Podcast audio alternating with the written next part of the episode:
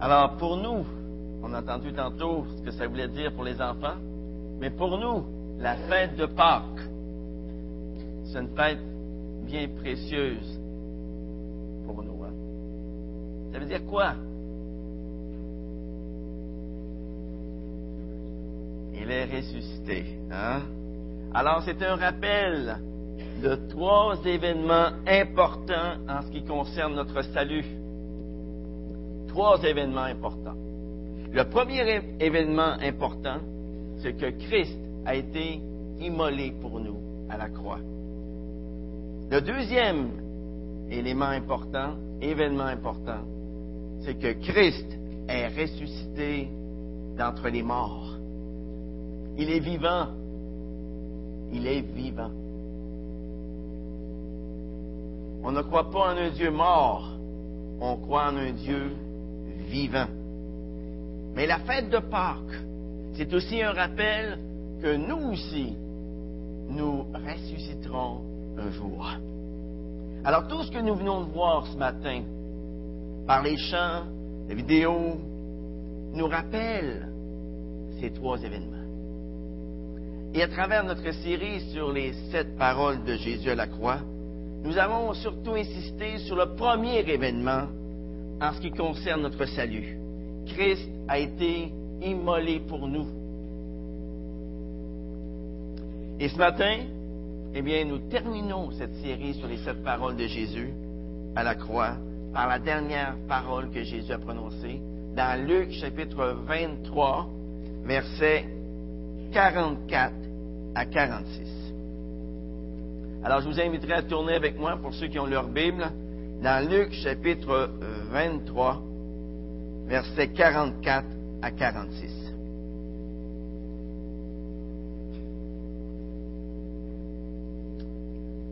Mais auparavant, on va prier ensemble. Père éternel, on te prie afin que tu puisses bénir ta parole dans nos cœurs ce matin, qu'elle puisse transformer nos vies.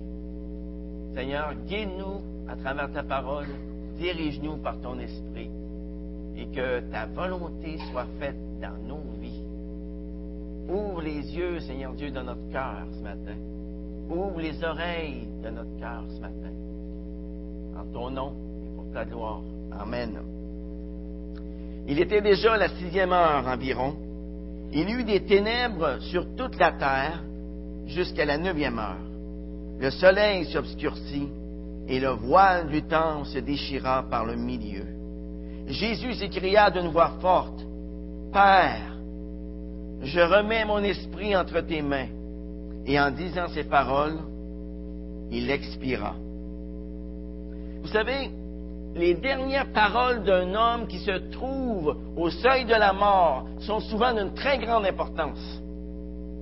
Rien n'est plus révélateur que le témoignage des mourants rendus à la dernière partie de leur vie ici-bas, même les menteurs commencent à dire la vérité. Un regard porté sur le lit de mort d'une personne peut nous apprendre davantage que toutes les œuvres que cette personne-là peut accomplir dans sa vie. Au moment où les individus se retrouvent face à la mort, ils laissent tomber leur masque et ils deviennent vrais.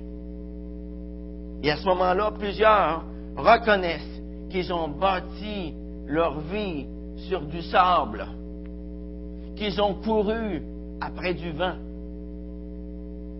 Dans la préface de son livre, Le meilleur des mondes, Aldous Huxley écrit que l'on devrait juger toute chose comme si on la voyait de notre lit de mort. Eh bien, je vous propose ce matin d'écouter quelques-uns de ces grands hommes qui ont marqué l'histoire Voici ce qu'a écrit le médecin de Napoléon. L'empereur meurt solitaire et abandonné. Son agonie est terrible. Henri VIII, roi d'Angleterre de 1509 à 1547, a déclaré à la toute fin de sa vie, Maintenant, tout est perdu. Royaume, corps et âme. Voltaire, un moqueur a connu une fin terrible. Écoutons ce que son infirmière, qui l'a veillé la nuit de sa mort, a dit. Même si on me donnait tout l'argent de l'Europe, je ne voudrais plus assister à la mort d'un impie. Toute la nuit, il a crié en demandant pardon. Churchill a dit, quel fou j'ai été. Sir Thomas Scott, un ancien président de la Chambre des Lords en Angleterre, a dit, jusqu'à cet instant, j'ai toujours pensé qu'il n'y avait ni Dieu ni enfer. Mais maintenant, je sais et je sens que les deux existent. Mais voici destiné à la perdition éternelle par le juste jugement du Tout-Puissant. Thomas Hobbes, l'homme reconnu pour avoir détourné de la foi de grands hommes en Angleterre, s'est écrié sur le point de mourir. Voici venu pour moi le moment d'effectuer un terrible saut dans les ténèbres. La Bible nous dit à le psaume 91, verset 12, Enseigne-nous à bien compter nos jours, afin que nous appliquions notre cœur à la sagesse. Et ceci nous ramène à la dernière parole de Jésus à la croix. Père, je remets mon esprit entre tes mains. Jésus, voilà, voilà quelqu'un qui a bien compté ses jours. Voilà quelqu'un qui les a appliqués à la sagesse. Voilà pourquoi sa parole, sa dernière parole, est d'une valeur inestimable. Vous savez, c'est dans le contexte d'une terrible agonie sur la croix que Jésus va prononcer cette dernière parole. Jésus est resté six heures sur la croix, pendu entre ciel et terre, et ces six heures lui ont paru certainement une éternité. Durant ces six heures, alors même qu'il était en proie souffrance, il a ouvert la bouche sept fois. Et ce n'était pas pour dire des banalités. C'est péniblement que Jésus a ouvert la bouche pour prononcer ses dernières paroles. Pour Jésus, le moment de son envol spirituel se fait dans une grande simplicité. Les dernières épreuves sont passées. Ses travaux, comme ses douleurs, arrivent à leur fin. Il a fait toute l'œuvre que Dieu lui avait demandé de faire. Toute l'œuvre que le Père lui avait donnée à faire, il l'avait fait. Il vient de déclarer sa dernière parole, la sixième parole, quand il a dit, tout est accompli. Et maintenant, il peut dire, Père, je remets mon esprit entre tes mains. Jésus n'a plus rien à dire aux hommes. Il s'adresse maintenant à son Père, à son Père céleste. Sa dernière parole, elle est pour lui. Et tout au long de sa vie, Jésus avait appris à s'en remettre continuellement à son Père. Et par conséquent, c'est tout à fait naturel pour lui de s'en remettre à lui, alors qu'il était sur le point de mourir. En fait, Jésus est mort comme il a vécu. Jésus est mort comme il a vécu. Mais dites-moi ce matin, comment voulez-vous mourir? Comment voulez-vous mourir? Comme les gens riches et célèbres de ce monde? Ou bien comme Jésus?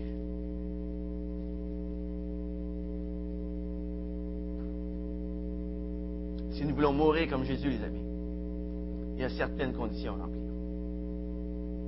Et je ne prétends pas que je vais faire le tour du sujet avec vous ce matin. C'est un sujet qui est très vaste. Mais j'aimerais quand même vous proposer ce matin cinq conditions à remplir si nous voulons mourir comme Jésus. C'est-à-dire dans une confiance totale envers notre Père céleste. La première condition à remplir si nous voulons mourir avec une confiance totale en Dieu, c'est de nous souvenir qui Dieu est et ce qu'il a fait. Lorsque nous verrons l'heure de notre mort s'approcher, souvenons-nous que c'est Dieu qui est au contrôle et que c'est lui qui règne. Les versets 44 et 45 nous disent qu'entre la sixième et la neuvième heure, Il y eut des ténèbres sur toute la terre. Et en plus, le voile du temple s'est déchiré de haut en bas. Mais dites-moi, qui a fait en sorte que le soleil s'est obscurci? Qui a fait en sorte que le voile du temple s'est déchiré de haut en bas? Eh bien, la réponse se trouve dans Acte 4, versets 27 à 28. Acte 4, verset 27 nous dit, Car en vérité, c'est contre ton saint serviteur Jésus, à qui tu as donné l'onction, qu'Hérode et Ponce Pilate se sont ligués dans cette ville, avec les nations et avec le peuple d'Israël, pour faire, pour faire quoi? Tout ce que ta main et ton conseil avaient déterminé d'avance. Dieu règne, mes amis. Il est au contrôle de tout ce qui se passe. Alors, c'est vrai que Jésus a dit à la foule qui était venue l'arrêter dans le jardin de Gethsemane, c'est ici votre heure et la puissance des ténèbres. Mais dites-moi, qui règne lorsque Satan doit attendre son heure pour agir? Qui règne lorsque les limites de sa puissance sont fixées par quelqu'un d'autre? C'est Dieu qui règne. C'est Dieu qui règne. Et par conséquent, lorsque nous verrons l'heure de notre mort s'approcher, souvenons-nous que c'est Dieu qui règne et que rien, rien ne glissera entre ses mains. Il a la puissance de nous garder jusqu'à la fin. Souvenons-nous aussi que Dieu est un Dieu de compassion. Le psaume 103, versets 13 et 14 déclare, Comme un père a compassion de ses enfants, ainsi le Seigneur a compassion de ceux qui le craignent. Il sait de quoi nous sommes faits. Il sait que nous sommes poussière. Malgré les luttes, malgré la souffrance, nous devons nous souvenir que Dieu est un Père aimant pour ses enfants et qu'il aura compassion de nous lorsque l'heure de quitter cette terre arrivera. Lorsque nous verrons l'heure de notre mort s'approcher, souvenons-nous que les bras du Seigneur sont ouverts pour nous accueillir à sa présence, pour nous prendre avec lui. Et alors nous pourrons dire, à l'exemple de Jésus, Père, je remets mon esprit entre tes mains. Vous savez, l'une des plus grandes tentations lorsque survient l'heure de la mort, c'est de croire que nous sommes encore sous la colère de Dieu et que nous ne remettrons pas notre esprit entre ses mains. Alors apprenons de la mort de Jésus, les amis. Apprenons de la mort de Jésus. Pensez-y un instant, là. À la croix, Jésus est devenu malédiction pour nous. Sa mort fut horrible, mais il n'a jamais douté un instant de l'amour de son Père pour lui. Il savait, hors de tout doute, qu'il remettait son esprit entre ses mains. Il le savait. Il le savait. À cause de qui est Dieu, à cause de ce qu'il a fait pour moi à la croix, lorsque pour moi l'heure de la mort sonnera, je peux avoir la certitude que je ne remettrai pas mon esprit dans le vide. Je ne remettrai pas mon esprit dans le néant. Je ne remettrai pas mon esprit dans les ténèbres. Mais je, je remettrai mon esprit entre ses mains, entre les mains de Dieu. Est-ce que vous avez cette certitude ce matin? La deuxième condition à remplir, si nous voulons mourir avec une confiance totale en notre Père céleste, c'est de s'attacher maintenant aux choses d'en haut. S'attacher maintenant aux choses d'en haut. Aujourd'hui, certains disent que puisque Jésus a souffert pour moi, alors je n'ai plus à souffrir. Est-ce que vous avez déjà entendu ça? Puisque Jésus a souffert pour moi, alors je peux vivre confortablement sans me soucier de qui que ce soit et de quoi que ce soit. D'autres disent que Jésus n'avait pas d'endroit où reposer sa tête afin que je puisse avoir la plus belle cabane ici-bas. D'autres raisonnent ainsi. Jésus a été rejeté par les hommes afin que je puisse être admiré par les hommes. Jésus s'est fait pauvre afin que je puisse vivre dans la richesse ici-bas. Jésus a enduré les souffrances à la croix afin que je puisse vivre sans souffrance ici-bas. Tous ces raisonnements creux, les amis, sont des perversions terribles de l'Évangile. Car voyez-vous, Jésus a enseigné exactement le contraire de tout cela. Il dit, quiconque ne porte pas sa croix et ne me suit pas ne peut être mon disciple. Dans Romains 8, 17, l'apôtre Paul a dit, si nous souffrons avec lui, eh bien, nous serons aussi glorifiés avec lui. Dans 1 Pierre, chapitre 2, verset 21, l'apôtre Pierre a ajouté, Christ a souffert. Il nous a laissé un exemple afin que nous suivions ses traces. Avons-nous peur de souffrir pour Christ? À quoi sommes-nous attachés ce matin? Aux choses d'en haut ou bien aux choses d'en bas? Vous savez, on meurt tel qu'on est et non pas tel qu'on a paru. On meurt sans masque. Et ça, ça m'a fait penser à un homme très actif qui avait commencé sa carrière comme cuisinier dans un petit snack bar. Il avait réussi à créer une des plus importantes chaînes de restaurants aux États-Unis. Et arrivé à la toute fin de sa vie, il remua les lèvres pour dire quelque chose. Alors ses intimes se penchèrent sur lui pour écouter son ultime parole. Et voici ce qu'ils entendirent. Il faut couper le jambon en tranches extra fines.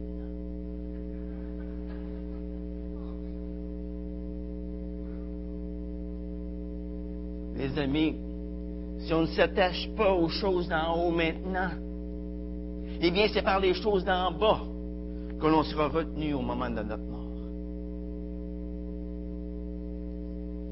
La troisième condition à remplir, si nous voulons mourir avec une confiance totale à notre Père céleste, c'est de tout remettre entre ses mains. Père, je remets mon esprit entre tes mains. Et cette dernière parole de Jésus correspondait à la prière que les mères juives enseignaient à leurs enfants juste avant le coucher. Elles enseignaient à leurs enfants à dire cette parole juste avant le coucher. Père, je remets mon esprit entre tes mains. C'est une prière de confiance totale en Dieu. Et cette prière, cette prière provient d'un psaume dans lequel le roi David remet son sort dans les mains de Dieu, avec la certitude qu'il agira en sa faveur. Et en mourant, Jésus se jette, pour ainsi dire, dans les bras de son Père. Père, je remets mon esprit entre tes mains. Jésus savait qu'après avoir souffert, le Père le ressusciterait des morts et l'élèverait au-delà de toute mesure. Et c'est d'ailleurs cette espérance de la gloire à venir qui a donné à Jésus la force de souffrir et d'aller jusqu'au bout. Qu'en est-il de nous, les amis? Qu'en est-il de nous? Avons-nous le réflexe de nous en remettre à Dieu lorsque tout semble noir? Que faisons-nous lorsque nous sommes éprouvés d'une façon ou d'une autre? Que faisons-nous lorsque le découragement et la tristesse nous enveloppent? Croyons-nous que Dieu a encore de bonnes choses en réserve pour nous? Jésus nous convie ce matin à tout, tout, tout remettre entre les mains de son Père. Tout, absolument tout. La question est celle-ci. La question est celle-ci, les amis. Avons-nous tout remis entre ses mains? Lui avons-nous remis notre joie? Lui avons-nous remis notre tristesse? Lui avons-nous remis notre travail? Lui avons-nous remis notre pauvreté? Lui avons-nous remis notre richesse? Lui avons-nous remis notre relation de couple? Lui avons-nous remis notre relation familiale? Jésus nous exhorte ce matin à tout, tout, tout remettre entre ses mains. Que ce soit la mort ou la vie, que ce soit la santé ou la maladie, que ce soit le commencement ou la fin de notre vie, Jésus nous convie à tout remettre entre les mains du Père. Pourquoi pensez-vous? Pourquoi devrions-nous tout remettre entre les mains du Père? Parce que Jésus sait que tout ce qu'on remet entre les mains du Père est entre bonnes mains. C'est ça que Jésus veut qu'on sache. Que tout ce qu'on remet entre ses mains est entre bonnes mains. La quatrième condition à remplir, si nous voulons mourir avec une confiance totale en notre Père céleste, c'est de faire passer par la croix chaque aspect de notre vie. Si tu veux suivre Jésus, si tu veux bien mourir lorsqu'arrivera l'heure fatidique, il y a un secret ce matin que j'aimerais te confier.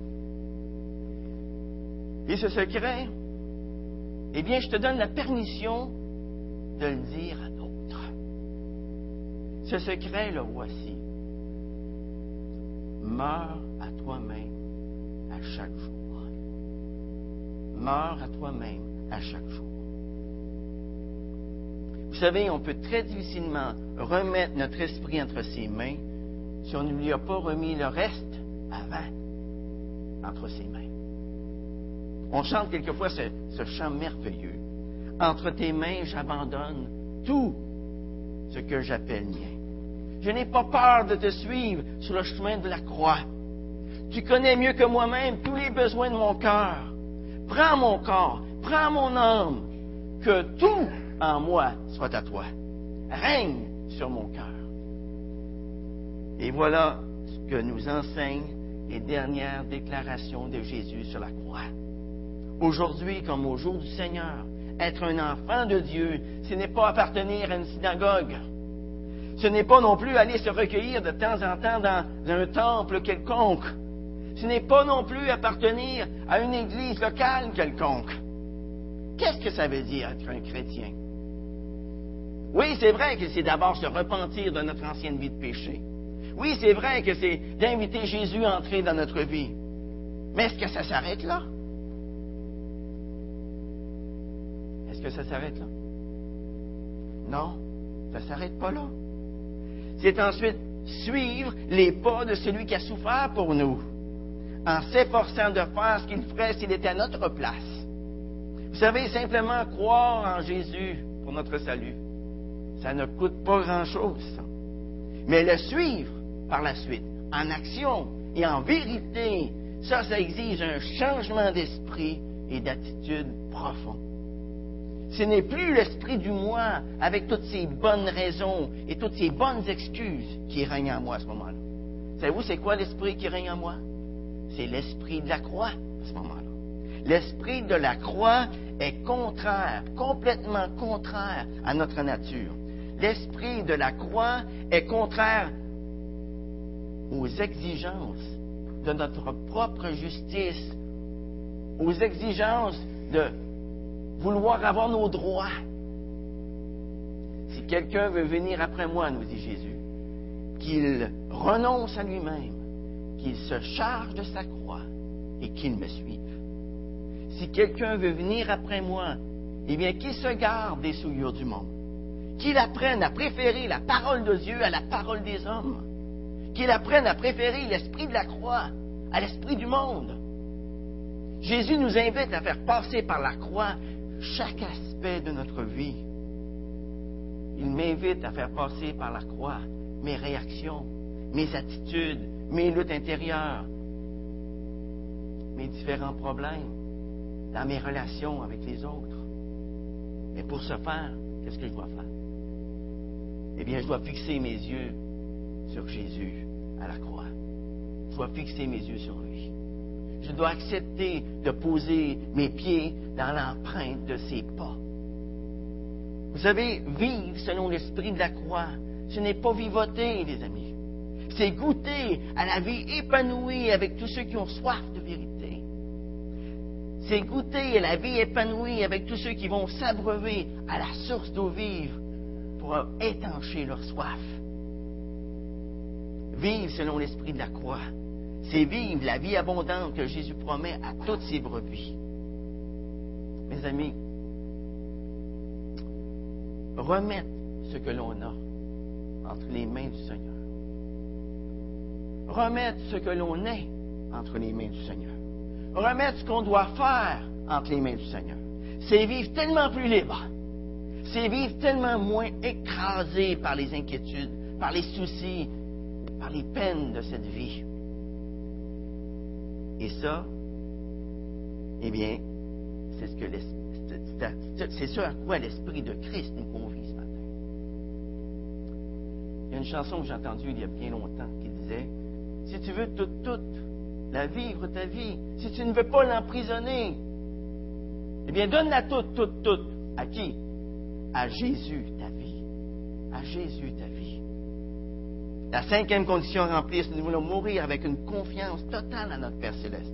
C'est de nous souvenir que nous avons un esprit qui vit éternellement et qu'à notre mort, cet esprit-là ira dans la présence de Dieu. Père, je remets mon esprit entre tes mains. Ce cri, eh bien, Jésus l'a poussé. Cette parole, Jésus l'a prononcée, non seulement pour lui, mais pour ses disciples. Lui, il savait où il allait. Il voulait qu'on sache, nous aussi. Jésus voulait nous montrer où doivent aller nos âmes lors de notre mort. Là où je serai, avait-il dit, vous y serez aussi. Là où je serai, là aussi sera mon serviteur. Où Jésus est-il présentement? En présence du Père, n'est-ce pas? La Bible nous dit qu'il est assis à sa droite. Eh bien, l'âme du chrétien va elle aussi auprès du Père lorsque survient notre mort ici-bas. Et lors de l'avènement du Seigneur, lors de la résurrection des morts, au jugement universel, eh bien, notre âme sera réunie à notre corps glorieux. Lors de son avènement, eh bien, Jésus viendra relever nos corps de la poussière il va les rendre semblables à son corps glorieux par le pouvoir qu'il a de s'assujettir toutes choses. Quand Jésus viendra juger les vivants et les morts, qu'est-ce qu'il va faire? Il va mettre les siens à sa droite. Il va leur dire, venez, vous qui êtes bénis de mon Père. Il va les introduire dans le royaume qui leur a été préparé en héritage dès la création du monde. Jésus sait, et nous devrions savoir aussi, que la mort des enfants de Dieu n'est pas une fin en soi. Paul pouvait dire aux croyants de, Corinthe, nous sommes pleins de courage et nous aimons mieux quitter ce corps et demeurer auprès du Seigneur. Paul pouvait dire aux croyants de Philippe, j'ai le désir de m'en aller et d'être avec Christ, ce qui est de beaucoup le meilleur.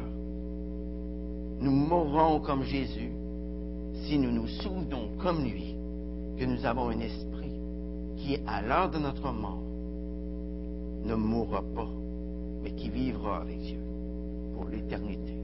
Jésus a dit, quiconque vit et croit en moi ne mourra jamais. Jamais. Vous savez, nous ne savons pas ni le jour, ni l'heure, mais il faut que ce jour et cette heure nous trouvent prêts, en train de faire l'œuvre que Dieu nous a donnée à faire. Jésus a dit, la nuit vient pendant laquelle personne ne peut travailler. Travaillons donc pendant qu'il fait jour.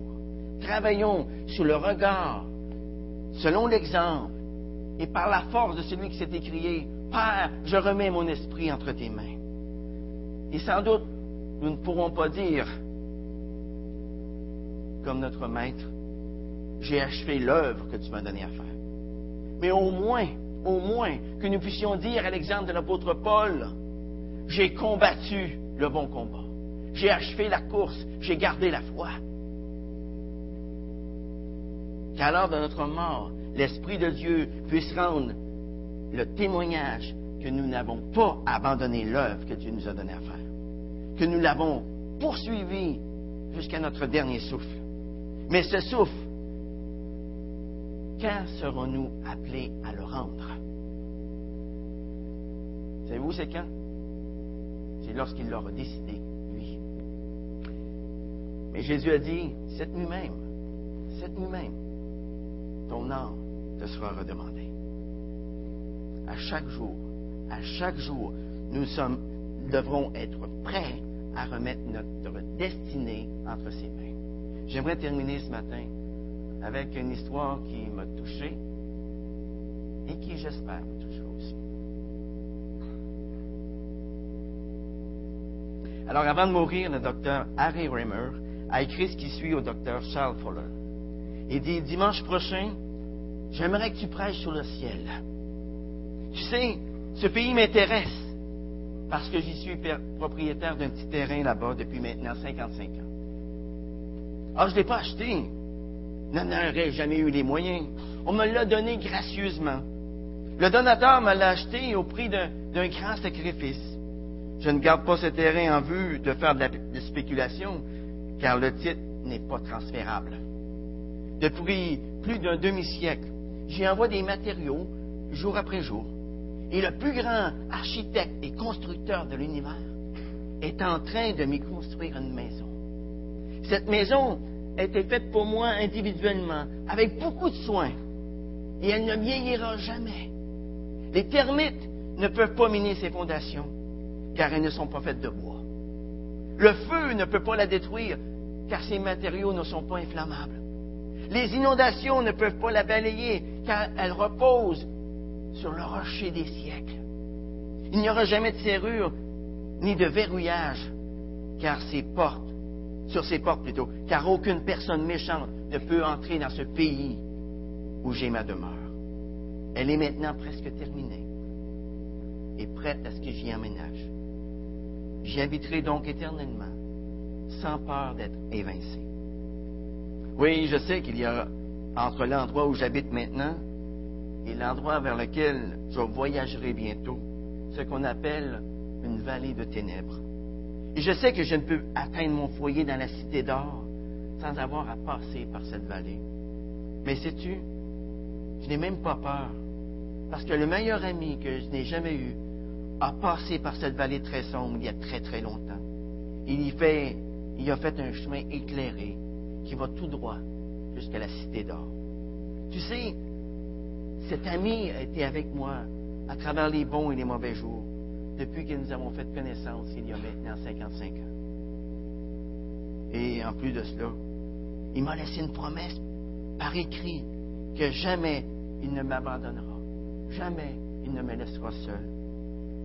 Et quand je marcherai dans la vallée de l'ombre de la mort, eh bien, il me soutiendra, car il sera avec moi. En ce matin de Pâques, est-ce que cette même assurance envahit ton cœur? Est-ce que cette même assurance envahit ton cœur? Si oui, gloire à Dieu. Gloire à Dieu. Sinon, pourquoi ne pas remettre entre ses mains ta vie aujourd'hui même? Dieu désire te bénir. Dieu désire te faire du bien. Alors pourquoi attendre? Pourquoi attendre? Attendre qu'il soit trop tard? Le temps va pas d'ici ce matin en niant que Jésus-Christ a été immolé sur la croix pour tes péchés. Le temps va pas d'ici ce matin en niant la résurrection. Et si par malheur tu fais ce choix de nier sa mort et sa résurrection, eh bien, tu te trouves à racheter le seul espoir qu'il y a pour toi. Le seul espoir. Alors dis oui à Jésus ce matin. Invite-le à entrer dans ta vie. Reconnais tes péchés ce matin. Reconnais que Jésus-Christ est mort pour toi, est mort pour tes péchés. Reconnais Jésus-Christ comme ton sauveur, comme maître. Viens à lui ce matin. Viens à lui. Je crois, qu'il n'y a pas de plus merveilleux qui peut arriver un matin de Pâques que de te savoir pardonné par Dieu. Il n'y a rien de plus merveilleux que ça. De savoir que nous aussi, nous allons ressusciter. Mais pour être dans sa présence pour l'éternité. Eh bien, si c'est là ton désir ce matin, eh bien, exprime-le maintenant. Maintenant, là où tu es, dans la prière. Je vous inviterai à courber vos têtes. On va prier ensemble. Père éternel, merci pour tout ce que la fête de Pâques nous rappelle. Cette fête de Pâques nous rappelle ton amour pour nous à la croix. Là où tu as été immolé pour nos péchés. Pâques nous rappelle aussi ta résurrection d'entre les morts. Pâques nous rappelle que tu es vivant et que nous avons le privilège encore aujourd'hui d'être en communion avec toi à tous les jours. Mais Pâques nous rappelle aussi que nous ressusciterons tous un jour. Mais peut-être pour toi ce matin, face à la résurrection des morts, face à l'éternité, tu es encore dans l'angoisse parce que tu ne sais pas où tu t'en vas. Eh bien, si c'est dans l'état dans lequel tu te trouves ce matin, que tu veux expérimenter la paix avec Dieu, eh bien, je t'invite à répéter avec moi la prière que je vais faire maintenant. Seigneur Dieu, je reconnais, je reconnais l'exemple du, du larron qui était sur la croix à côté de Jésus, que je suis un pécheur perdu sans toi. Seigneur, je reconnais mes péchés, mes égarements. Je reconnais aussi que tu aurais pu me condamner à cause de tout cela. Mais tu as condamné Jésus à ma place. Merci Seigneur, merci. Merci pour tes souffrances. Merci pour ta mort sur la croix à cause de mes péchés. Seigneur, je te prie de me pardonner. Je te prie de me donner ton esprit, de me permettre de commencer une nouvelle vie, une vie épanouie, en communion avec toi. Seigneur, je désire te suivre ce matin. Je désire être sensible à ta voix. Désire te plaire. Et sans plus attendre, eh bien, je te confie ma vie. S'il y en a ce matin, alors que nos têtes sont encore courbées, qui ont fait cette prière avec moi, est-ce que vous pouvez lever la main pour le signaler ce matin? Merci, madame. Est-ce qu'il y en a d'autres qui aimeraient? Merci, madame. Est-ce qu'il y en a d'autres qui aimeraient lever la main? Bien, je vais prier pour vous. Père éternel, tu as vu ces mains qui se sont levées? Eh bien, je te prie pour ces deux personnes qui ont levé la main. Je te prie pour les personnes aussi qui n'ont pas levé la main, mais qui l'ont peut-être levé dans leur cœur. Eh bien, je te prie, Seigneur, afin que tu puisses faire d'elles, ces personnes, des enfants de Dieu qui soient épanouis en toi. Des enfants de Dieu qui marchent, qui soient heureux de vivre cette nouvelle vie. Seigneur, merci. Merci pour tout ce que tu fais. Au nom de Jésus.